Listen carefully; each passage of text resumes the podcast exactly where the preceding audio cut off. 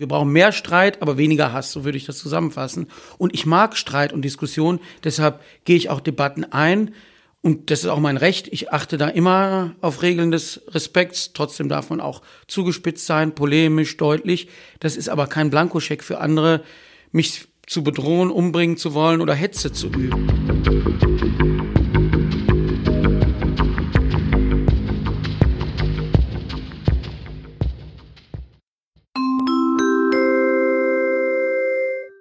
Endstation Berlin. Von der Wupper an die Spree. Der WZ-Podcast zur Bundestagswahl. Liebe Zuhörerinnen und Zuhörer, herzlich willkommen im WZ-Bundestagspodcast Endstation Berlin. Mein Name ist Lothar Leuschen, ich bin Chefredakteur der Westdeutschen Zeitung und habe heute einen Gast, den in Wuppertal sehr viele schon kennen, weil er eben schon in Berlin ist und gerne wieder hin möchte. Ich unterhalte mich heute mit Helge Lind. Der wer ist? Das ist eine komplizierte Frage. Ich habe seit meiner Geburt nicht die endgültige Antwort gefunden. Formal gesehen bin ich in dem Zusammenhang einfach nur Bundestagsabgeordneter aus Wuppertal und für Wuppertal und würde es auch gerne bleiben. Dann verrate ich mal die Partei, ist die Sozialdemokratische Partei Deutschlands, SPD. Du hast es nicht vergessen. Ähm, herzlich willkommen, Herr Lind. Schön, dass Sie da sind. Wir starten einfach mal gleich durch. So, ähm, das Ganze ist ja eine, eine, eine Schwebebandstation, die fährt ja jetzt auch wieder, also geben wir uns auch ein bisschen Mühe zu fahren und kommen zu unserer ersten Rubrik, die da heißt Ausgespuckt. Nächste Station, ausgespuckt. Ich werde Ihnen, werde Sie gleich mit fünf Begriffen konfrontieren, auf die Sie bitte sehr kurz, am besten mit einem Wort, maximal drei bis fünf Worten antworten, weil wir da ein bisschen ihre Spontanität abprüfen möchten, äh, von der wir wissen, dass sie ja ausgeprägt sind. Also fangen wir einfach an mit dem Begriff Wuppertal. Herzensstadt. Heimat. Freunde. Hochwasser. Katastrophe. Hetze. Routine. Moria. Europa. Sie haben gerade ähm, Katastrophe gesagt zum Thema Hochwasser. Das ist garantiert richtig, konnten wir alle schweren Herzens äh, leider auch sehen. Wo waren Sie, als die, das Wasser in Wuppertal der, dermaßen gestiegen ist und diesen Schaden angerichtet hat? Ich war dieses Mal tatsächlich in Wuppertal und zum Teil draußen unterwegs am ganzen Tag und als es immer weiter eskalierte im Büro, 2018, als wir ja schon wenn auch anders und lokalisierter, eine Hochwasserkatastrophe, vor allem eine Starkregenkatastrophe hatten, war ich in Berlin. Deshalb habe ich auch genau den Vergleich und kann mich genau erinnern, wo ich damals war und wo ich jetzt war. Welche Gedanken verbinden Sie mit dem Abend, vor allem was Ihre politische Arbeit angeht in, in Berlin, ähm, die sich ja sehr bisher auf die Flüchtlingsthemen, auf äh, rechte Umtriebe in, in, in Deutschland konzentriert hat, über die wir gleich sicher noch sprechen werden. Und jetzt ähm, hat uns dieses Hochwasser auch Ihnen möglicherweise vor Augen geführt, dass wir mit dem Thema Umwelt und Klima irgendwie umgehen müssen, oder? Ja, das stimmt, aber ich sehe da auch kein Verrechnungsverhältnis und habe mich nun auch, das muss man ja nun auch äh, nüchtern sagen, nicht nur um Migration gekümmert oder um Rassismus oder Hetze, sondern ganz viel auch um Lobbyismus oder Kümmern für Wuppertal. Das war die Haupttätigkeit. Also sowohl in Berlin, wenn es darum geht, Geld zu beschaffen, Projekte zu ermöglichen, Gesetze zu machen, die Wuppertal helfen oder auch hier vor Ort, also mit ganz, ganz vielen einzelnen Fällen, die gar nichts mit großer Politik zu tun haben. Deshalb ist das äh, die gelebte Praxis.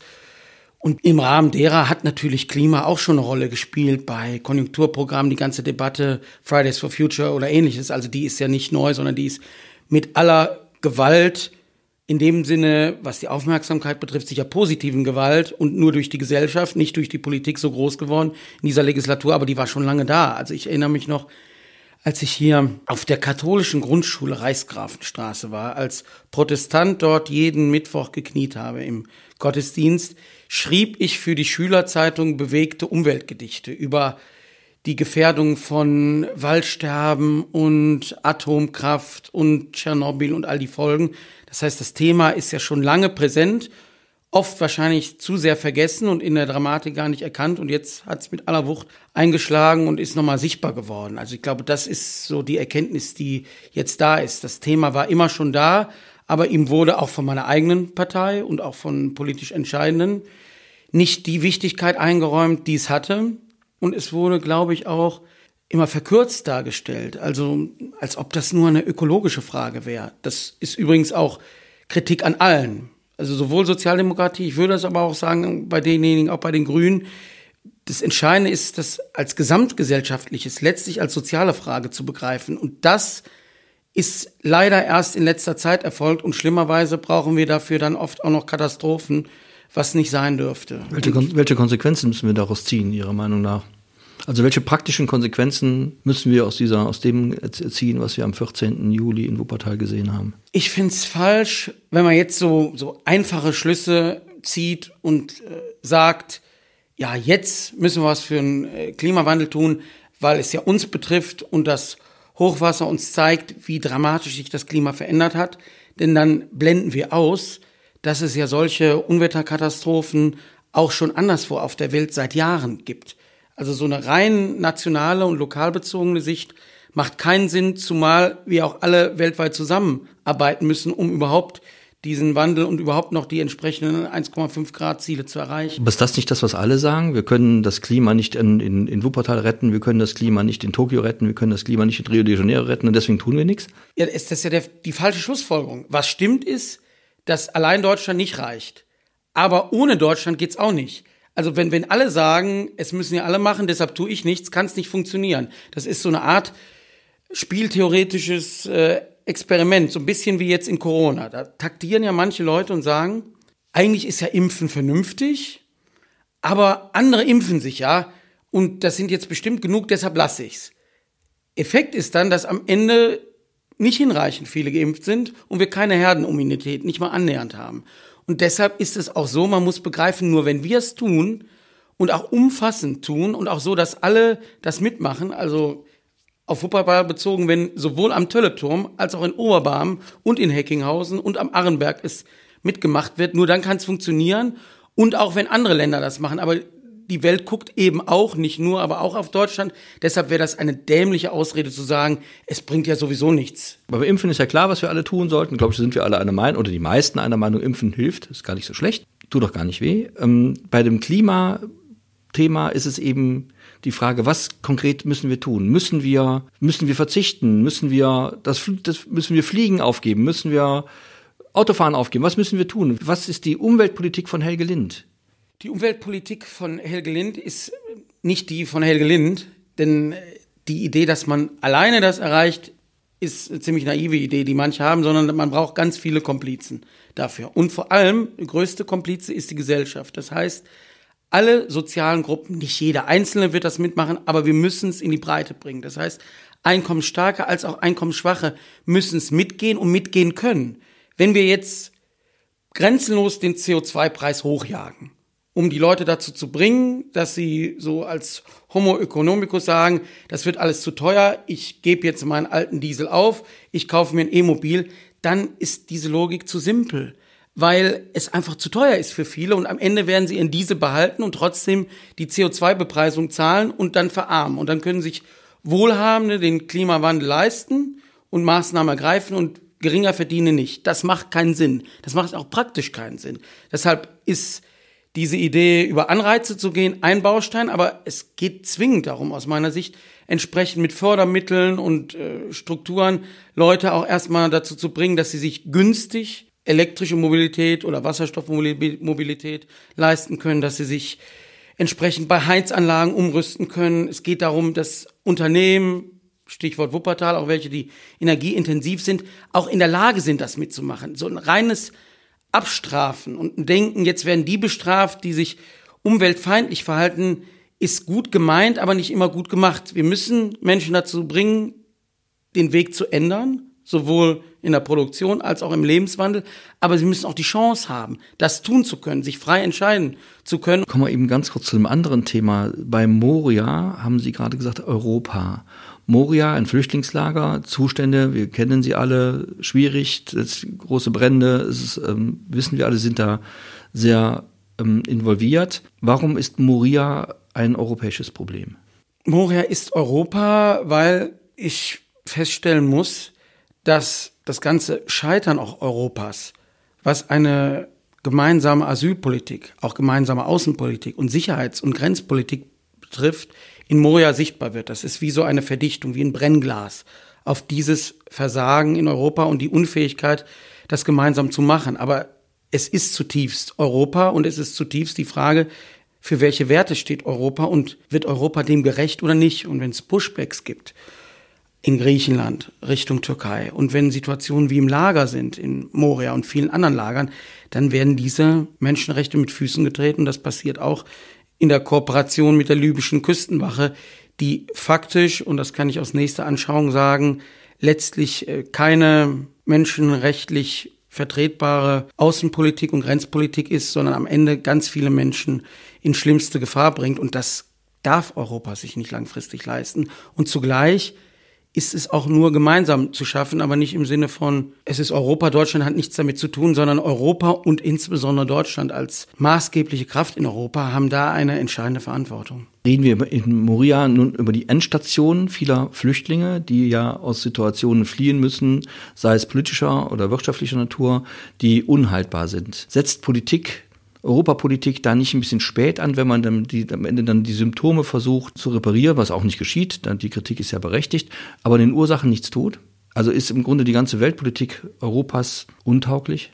Es ist sicherlich so, dass man sich dann aufregt darüber, dass da Menschen aus unterschiedlichen Gründen migrieren, flüchten, sei es wegen politischer Verfolgung, aber auch aus purster Armut oder aus Gründen der Klimakatastrophen in verschiedenen Teilen der Erde, dann vergisst man aber, dass man als Europa tatsächlich auch dazu beigetragen hat. Also ein Teil der Flüchtlinge, die jetzt kommen, fliehen, weil Europa und auch die einzelnen Staaten nicht imstande waren und sind, entscheiden, Waffen zu kontrollieren, eben Waffenexporte zu minimieren oder gänzlich auszusetzen, eine vernünftige Wirtschaftspolitik zu machen oder auch eine intelligente Entwicklungspolitik zu betreiben. All das ist nicht passiert und das Beispiel Syrienkrieg zeigt, wie weit wir da von einem wirklich geeinten und wirkungsvollen Vorgehen Europas entfernt sind. Das heißt, Fluchtursachenbekämpfung ist eine zentrale Frage. Nur wäre es, glaube ich, sehr idealistisch und letztlich auch nicht realistisch zu behaupten, man kann kurzfristig die Fluchtursachen erfolgreich bekämpfen und dann wird niemand mehr kommen. Weiterhin werden Menschen kommen. Wir brauchen also Bekämpfung der Ursachen. Wir brauchen aber auch eine Art und Weise, mit den Menschen umzugehen, die nun mal an die Grenzen Europas kommen. Vielen Dank, Herr Lind, bis hierhin. Wir kommen jetzt zu einer Rubrik, in der Ihnen andere Leute die Frage, Frage stellen, nicht mehr ich. Wir haben Kinder des Studierendenparlamentes der Junior-Uni in Wuppertal nach Ihnen befragt und Sie gebeten, Ihnen Fragen zu stellen und die kommen jetzt. Nächste Station Junior Talk. Ich bin Zoe, neun Jahre alt und möchte folgende Fragen stellen. Ich bin halb Deutsch, halb Südafrikanerin. Leider erlebe ich mit meiner Familie auch Situationen, in denen Ausländer, ausländische Mitbürger beleidigt oder unfreundlich behandelt werden. Was wollen Sie dagegen tun? Zoe, du beschreibst leider ganz genau, was wir viel zu wenig beachten, nämlich dass es einen alltäglichen Rassismus gibt. In Bussen, wohl auch in der Schwebebahn, auf der Straße, am Arbeitsplatz. Und den muss man auch als solchen bekämpfen. Das heißt, wir brauchen entsprechend harte Gesetze und Menschen, die rassistisch sich äußern, müssen auch sanktioniert werden und mit aller Härte bestraft werden. Aber das reicht nicht. Ich finde, wir alle sind da gefragt und wir müssen unseren Hintern hochbekommen, wenn neben uns jemand rassistisch angemacht wird, beschimpft wird, attackiert wird und wir können da nicht in unserem Komfortzonen bleiben und weggucken. Anders werden wir Alltagsrassismus nicht bekämpfen und werden es nicht schaffen, dass du nicht mehr diese schrecklichen Erfahrungen machen musst. Das heißt, unsere Courage ist gefragt und wir alle können etwas bessern oder wir tragen dazu bei, dass es nicht besser wird.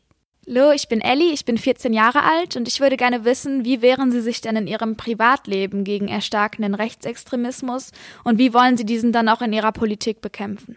Ellie, ich muss sagen, dass ich ja in einer privilegierten Position bin. Also mir geht's verdammt gut und ich kann jeden Tag den Herrgott danken, dass ich Abgeordneter bin und sehr viel Schutz erfahre. Das heißt, ich schlag mich zwar und auch tagtäglich mit Rechtsextremismus rum, aber mir geht's noch gut. Also andere, die nicht Politiker sind, die haben es viel schlechter und die nicht im Bundestag sitzen. Ich werde gut beschützt und kann da wirklich nicht klagen. Trotzdem ist es unangenehm. Und daher ist es meine Aufgabe, sich gerade für diejenigen einzusetzen, die nicht so gute Bedingungen haben wie ich. Und da geht es um Gesetze, also schärfere Gesetze, auch in der Frage gegen Hasskriminalität. Wir müssen unsere Sicherheitsbehörden stärken, die mitnichten darauf vorbereitet sind. Wir brauchen an der Spitze des Verfassungsschutzes vernünftige Leute, wie jetzt Haldenwang aus Wuppertal und nicht ein Maßen, der äh, blind war gegenüber Rechtsextremismus. Und wir brauchen auch mehr Geld für Organisationen, die gegen Rechtsextremismus kämpfen. Hier in der Stadt macht das zum Beispiel die Initiative für Demokratie und Toleranz. Aber die könnte viel bessere Bedingungen haben. Und das ist mein Job, das ist meine Arbeit, dafür muss ich sorgen. Hallo, ich frage heute für Sanja, die ist elf Jahre alt und möchte gerne folgende Frage stellen. Was tun Sie, um die Familien, deren Kinder durch die Schulschließungszeiten nicht mehr mit dem Schulstoff mitkommen, zu unterstützen? Du legst den Finger in die Wunde, denn im Rahmen der ganzen Corona-Diskussion sind Kinder und Jugendliche viel zu sehr vergessen worden und auch die ganzen psychischen Folgen, die der Lockdown hatte und das Zuhausebleiben und auch die Folgen dieses Homeschoolings, das einfach die Folge hatte, dass ganz viele nicht genügend Lehrstoff mitbekommen konnten und auch ihre Freunde verloren haben, richtig isoliert sind, teilweise traumatisiert. Ein wichtiger Schritt, aber ich will keine Lobpreisung der Regierung und des Parlaments machen, weil ich das immer langweilig finde, ist so ein genanntes, sogenanntes äh, Aufholpaket von mehreren Milliarden Euro, das dafür sorgt, dass man Stoff aufholen kann, dass es entsprechend Schulsozialarbeit gibt, Unterstützung, Ferienprogramme und alles andere. Ich glaube aber, das reicht längst nicht. Wir müssen das auf Dauer stellen, denn die Probleme, die wir jetzt gesehen haben bei Corona, die gab es doch, wenn wir uns nicht selbst belügen, schon längst vorher. Und deshalb brauchen wir künftig viel mehr Unterstützung für Schülerinnen und Schüler. Wir brauchen mehr Schulsozialarbeit und auch gerade für Kindern aus armen Familien ohne große Bildungshintergründe eine wesentlich bessere Unterstützung. Das können auch nicht Lehrer alleine leisten. Hallo, ich bin Serafina, bin zwölf Jahre alt und möchte wissen, was Sie sich persönlich für Wuppertal wünschen. Serafina, was wünsche ich mir von Wuppertal? Also ich wünsche mir, dass in, naja, 15, 20 Jahren wir Wuppertaler nicht durch die Stadt gehen und stöhnen, wie schrecklich es ist und dass keiner auf uns achtet und dass die Stadt untergehen wird, sondern dass wir durch die Stadt gehen und zu Recht sagen, wir sind verdammt stolz auf diese Stadt. Sie hat sich positiv entwickelt, hier geschieht was. Wir haben die Armutsquote, denn das ist unser dringendstes Problem, deutlich gesenkt. Ein Drittel der Kinder hier leben in Kinderarmut. Das ist ein Skandal, damit können wir uns nicht abfinden und wir wissen, dass wir, wenn wir die modernste soziale Stadt Deutschlands sind, und das sollte unser Ziel sein, die sozial modernste Stadt Deutschlands zu sein, dann bin ich happy, aber auch nur dann. Hallo, ich bin Mila, bin sieben Jahre alt und möchte gerne wissen, wen der anderen Kandidatinnen würden Sie wählen und warum? Ja, liebe Mila, wen würde ich wählen? Das ist ja eine schlaue Frage. Also eigentlich würde ich ja niemanden wählen, weil ich schon jemand bin, der sich selbst wählt, weil ich doch überzeugt bin von mir. Deshalb, äh, ich kann das gar nicht beantworten. Ich muss antworten, ich würde niemanden der anderen Direktkandidatinnen und Kandidaten wählen, denn ich will ja das Wuppertal den bestmöglichen Abgeordneten hat. Und das bin am Ende bei aller berechtigten Kritik auch an mir, ich selbst. Nach den Kindern, die Sie ausgefragt haben, kommen wir jetzt im nächsten Teil des Gespräches zu dem Helge Lind, den wir vielleicht nicht so auf Plakaten sehen, den wir nicht im Bundestag sprechen, hören und sehen, sondern den persönlichen, den privaten Helge Lind, soweit das möglich ist. Vielleicht mal zum Einstieg mit der Frage, damit es nicht ganz so schwierig wird. Gesetzt den Fall, sie würden auf eine einsame Insel ausgesetzt und die hätten, sie hätten einen DVD-Player, Videospieler, Netflix, Streamingdienst, Abspielgerät dabei und einen Bildschirm natürlich in irgendeiner Form. Welche drei Filme nehmen Sie mit? Eieiei, was nehme ich denn da? Also ich glaube, einer wäre The Shawshank Redemption, das ist so ein Gefängnisfilm, episch lang. Ich weiß gar nicht warum, aber manchmal hängt man ja an Filmen und weiß gar nicht warum und der ist mir einfach hängen geblieben. Also ein sehr beeindruckender, erzählerisch sehr starker Film. Das wäre der eine. Was wäre der zweite? Ja, vielleicht würde ich dann so, so ein uraltes Ding nehmen wie Harry und Sally, eine sehr gute Freundschaft, die mal zur Liebe wird, weil ich vielleicht mir auch manchmal denken würde, das ist doch eine spannende Geschichte und äh, das Leben schlägt nur solche Wolken und solche Geschichten finde ich einfach aufregend und interessant. Und der dritte Film, ja, das ist der neueste Film, jetzt fällt mir der Name gerade nicht ein, aber von Nolan jetzt, den habe ich kürzlich gesehen und der ist deswegen stark, weil der mich geistig sehr herausfordert und ich teilweise gar nicht mitbekommen bin. Und wenn ich etwas nicht gleich verstehe, dann finde ich das interessant und deshalb würde ich den Film auch mitnehmen. wenn ich dann endlich den Namen wieder weiß, der mir gerade entfallen ist. Worum geht's in dem Film? Ich kenne nämlich auch nicht, ehrlich gesagt. Ja, das ist letztlich sowas wie James Bond, aber deutlich cooler. Und der Hauptdarsteller ist was Ungewöhnliches für Spionagefilme, ist im schwarzer Hauptdarsteller, also es ist ein Bruch mit den durchaus rassistischen Traditionen, die wir in dem Genre haben. Und die Zeit wird umgekehrt, also die Leute können in der Zeit springen und es verkehren sich Handlungen. Man muss das immer mitdenken, wenn man den Film verstehen will. Und ich merke, dass dann ganz junge Leute, die den gucken, den sofort verstehen und ich dann manchmal denke, wie war denn das jetzt gemeint, wie funktioniert das? Aber gerade das macht mich ja neugierig und interessiert mich und deshalb würde ich aktuell, glaube ich, den auch mitnehmen. Haben Sie eigentlich Hobbys?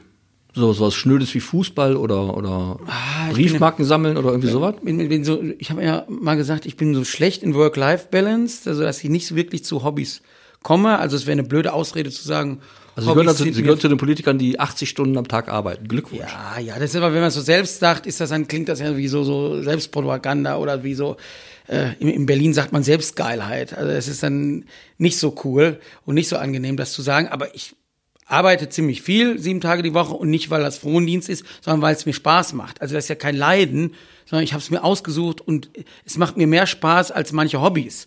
Deswegen mache ich das. Deswegen habe ich nicht so richtige Hobbys. Ich bin mal viel Rennrad gefahren, also richtig intensiv, auch vier Stunden am Tag. Irgendwann habe ich es dann weniger gemacht und dann war der Schweinehund zu groß. Also das wäre ein Hobby, das vielleicht zurückkehren könnte. Ansonsten bin ich sowas wie ein urbaner Wanderer, also das mache ich gerne. Nachts durch die Stadt laufen, Nordbahntrasse oder durch Stadtteile und einfach in aller Ruhe denken, Text überlegen und das in der Dunkelheit und alleine gehend. Also das gefällt mir sehr. Und ja, gerne mal ins Theater, ins Opernhaus oder Konzerte anhören, einfach abschalten und sich fallen lassen. Ich hätte den Eindruck entwickeln können, dass soziale Medien ihr Hobby sind, weil sie da sehr, sehr aktiv sind.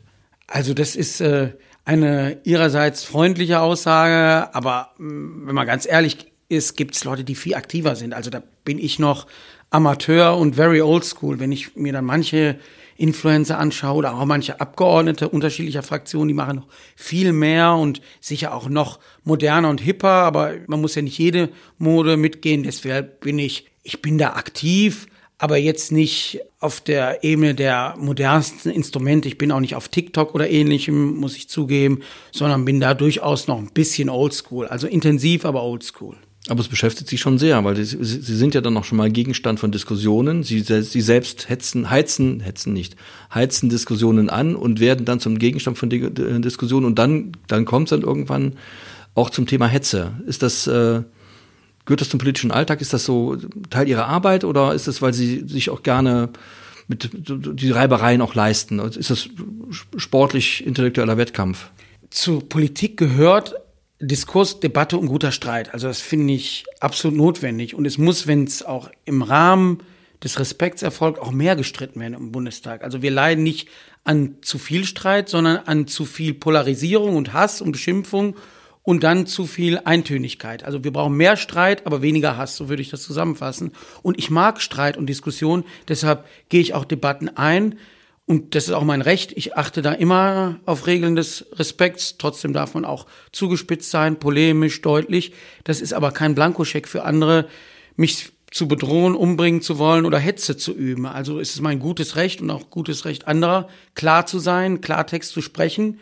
Aber das heißt auch, dass ich mir Meinungen und auch Kritik anderer anhöre, aber es das heißt nicht, dass ich Hass und Hetze dulde. Und wenn sowas passiert, dann mache ich das auch gezielt öffentlich und gehe demokratisch zum Gegenangriff über. Das ist mein Selbstverständnis von Demokratie. Haben Sie in der Vergangenheit sich selbst mal dabei ertappt, ähm, mal einen Schritt zu weit gegangen zu sein, etwas gepostet zu haben, was Sie vielleicht besser nicht hätten posten sollen?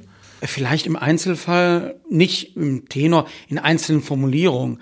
Also ich weiß mal, ich hatte mal so ein ganz böses Schreiben auch wieder. Und dann hatte ich einen Post gemacht und geschrieben und sagte, das ist, und hat es dokumentiert, natürlich jetzt nicht, äh, wenn es nicht öffentlich ist, nenne ich ja nicht Namen, aber das war öffentlich und hatte das so Hate Porn genannt. Das fanden einige gut. Ähm, Spiegel hatte das auch zitiert, aber andererseits dachte ich mir auch, war das vielleicht zu billig oder zu scharf. Also solche Momente gibt es, aber umgekehrt gibt es auch das Gegenteil, wenn ich gedacht habe, da war ich jetzt aber zu milde oder habe mich zurückgenommen, aus Furcht, dass da wieder so ein Hasssturm kommt und habe mich deshalb diplomatischer ausgedrückt. Und das mag ich auch nicht, weil Authentizität dabei, glaube ich, unendlich wichtig ist.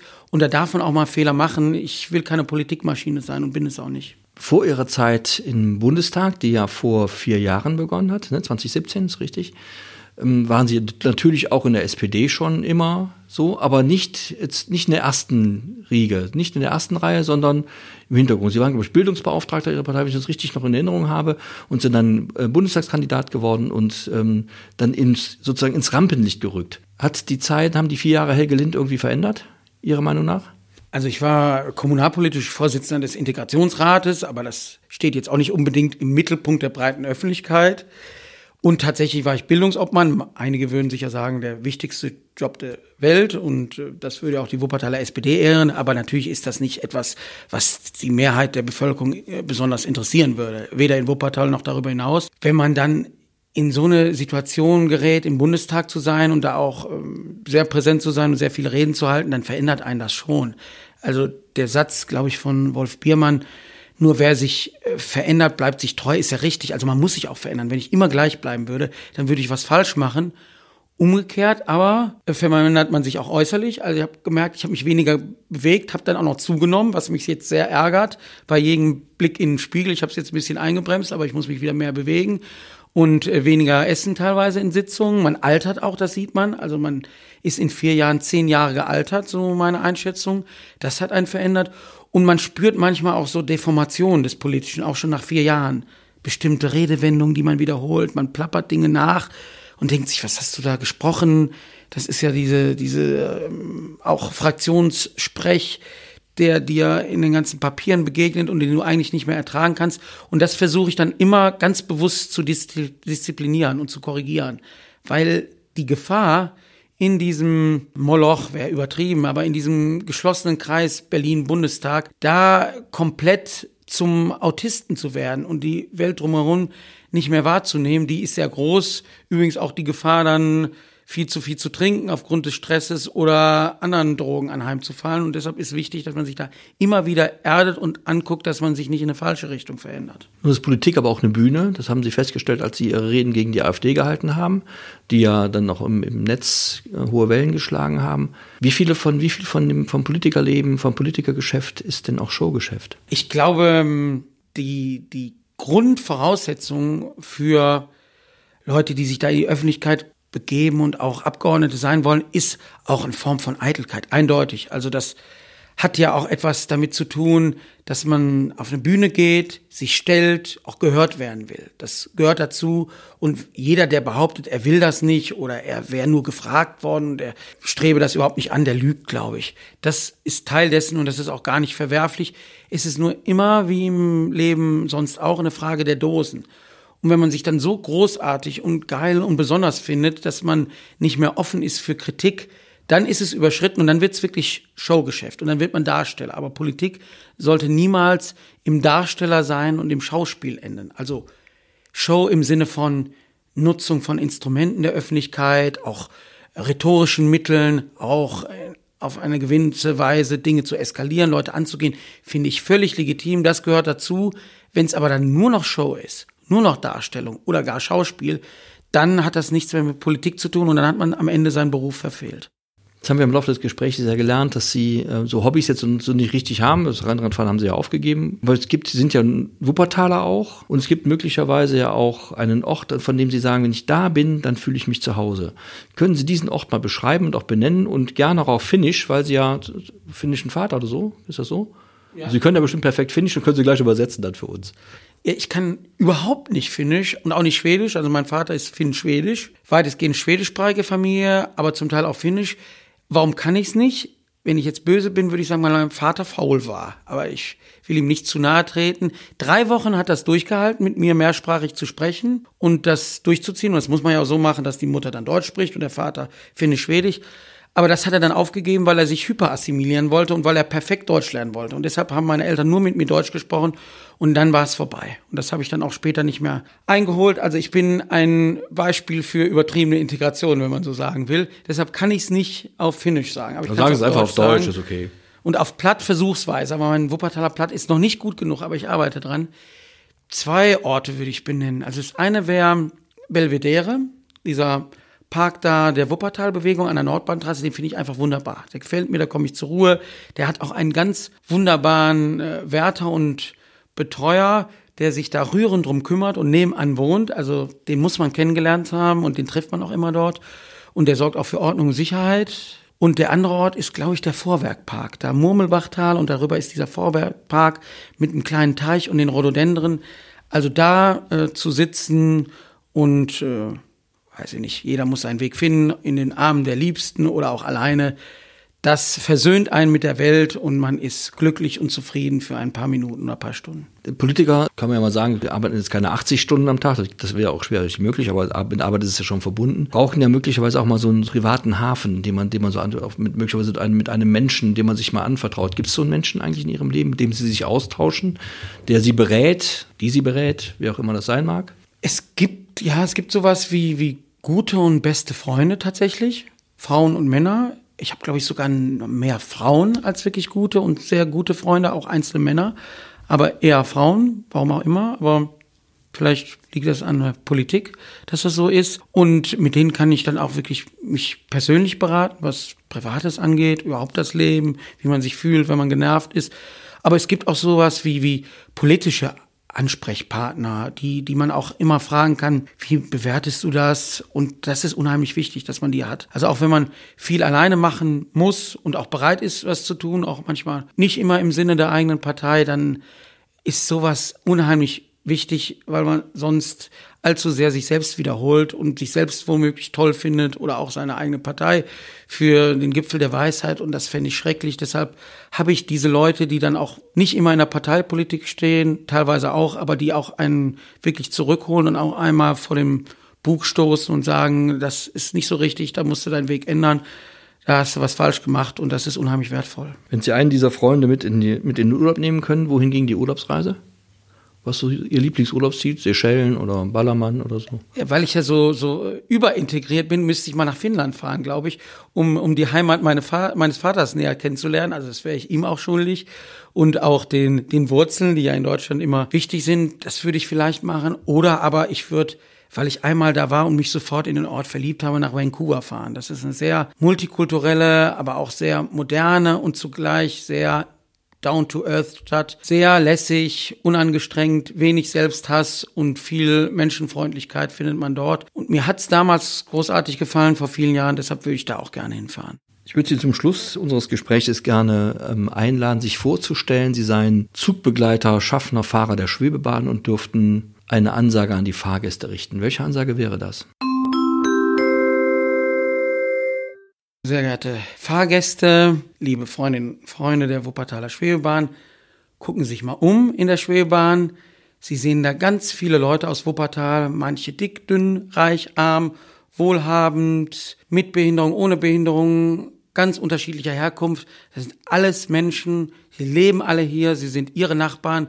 Nehmen Sie sich mal an die Hand oder auf Distanz, wenn wir in Corona-Zeiten noch sind und begreifen sie, dass das ihre Mitmenschen sind und dass sie genauso viel wert sind wie sie selbst und dass sie nur gemeinsam diese Stadt zum Leuchten bringen können. Denn auf die Menschen kommt es an und der größte Schatz sind ihre Nachbarn. Deshalb schimpfen sie weniger, sondern erkennen sie, wie toll ihre Mitmenschen sind. Herr Gelind, herzlichen Dank für das Gespräch. Dies ist ein Podcast der WZ.